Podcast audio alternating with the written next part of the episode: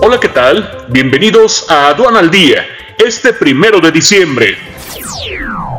Nacional. Gobierno federal anuncia cambios de titulares de ISTE, Birmex y NAFIN. Ingresos por IVA registran su mayor crecimiento de enero a octubre desde 2014. Pemex concentrará comercio de todos sus productos dentro del país en una nueva filial. México, con 294.246 decesos y 3.887.873 casos confirmados, hasta octubre. Expertos de Estados Unidos recomiendan autorizar la píldora de Merck contra la COVID-19.